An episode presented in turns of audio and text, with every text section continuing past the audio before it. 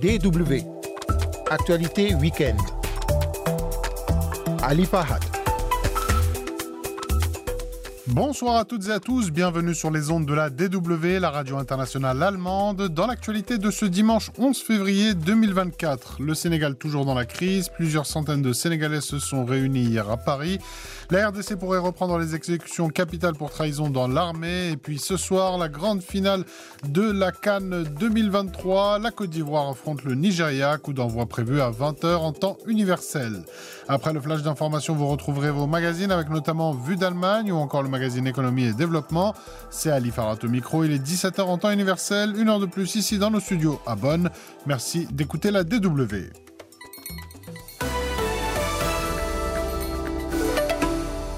Un jeune de 19 ans est mort hier des suites de ses blessures reçues lors d'une manifestation dans le sud du Sénégal, ce qui porte à trois le nombre de tués dans le pays depuis le début de la crise liée au report de l'élection présidentielle.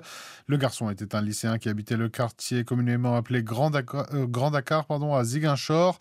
La plupart des villes du Sénégal sont restées calmes euh, hier, mais des manifestations euh, spontanées se sont poursuivies à Ziguinchor, le fief de l'opposant emprisonné Ousmane Sonko.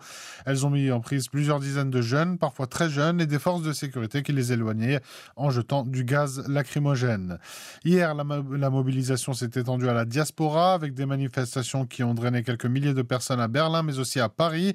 Ils étaient quelques 2000 personnes hier dans les rues de la capitale française à manifester, à manifester pardon, contre la décision de Macky Sall de reporter l'élection présidentielle, parmi lesquelles cette femme qui tient un salon de coiffure. Bah, J'ai peur c'est que les jeunes, euh, ils sont pas contents. Comme ils sont pas contents, donc euh, c'est la merde à Dakar. Franchement, le président doit avoir pitié de la population. Que c'est la population qui l'a mis euh, en place. Si la population ne veut plus, pour moi, il doit arrêter. Une mobilisation générale nationale contre le report de l'élection présidentielle du 25 février prochain doit avoir lieu ce mardi. Les séparatistes Touareg ont annoncé la, levée du blocus qu'ils avaient instauré fin décembre sur les principaux axes du nord du Mali après la prise de plusieurs localités par l'armée malienne. Il est levé tout blocus sur les axes allant de la frontière algérienne vers les villes de Tombouctou et Gao, a déclaré le CSP, le cadre stratégique permanent, une alliance de groupes rebelles armés. Le blocus était pour asphyxier l'administration de la junte et montrer que les forces armées maliennes ne contrôlent pas grand-chose en dehors des grandes agglomérations. La levée, c'est pour soulager les populations et les commerçants qui ont été sérieusement impactés par la décision, a précisé Almou Ag Mohamed, le porte-parole du CSP.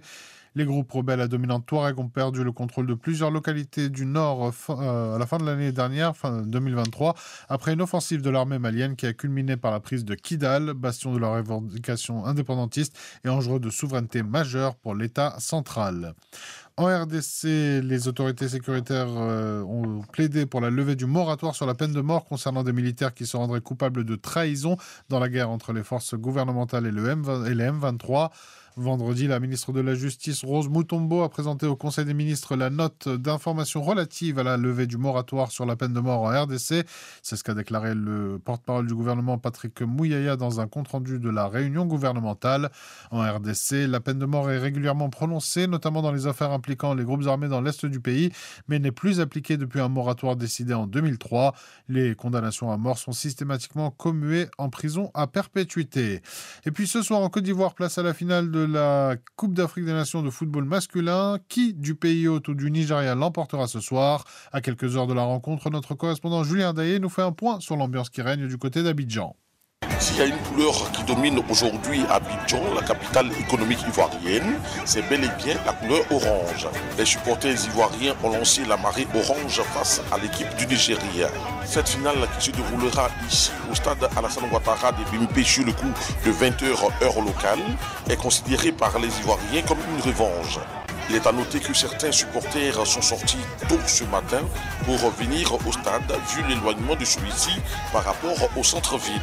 Sur la route, nous avons rencontré les supporters qui rallient le stade à la marche en chantant. On pouvait entendre des phrases comme on ne vaut rien, on s'en fout, mais on est à la finale ou encore la canne c'est chez nous, on garde la coupe chez nous, fin des. Ce sont donc des supporters confiants et mobilisés qui arrivent par vagues ici au stade Alassane Ouattara des qui se remplit petit à petit.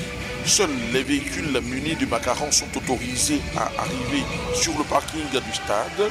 Les autres doivent stationner à environ 2 km d'ici et continuer le reste en bus ou à pied. La seule question qui se pose ici, c'est qui sera le vainqueur de cette 34e édition de la Coupe d'Afrique des Nations? La réponse dans les heures qui suivent. Et oui, Côte d'Ivoire, Nigeria, c'est ce soir donc au stade Alassane Ouattara d'Ebimpe à partir de 20h en temps universel.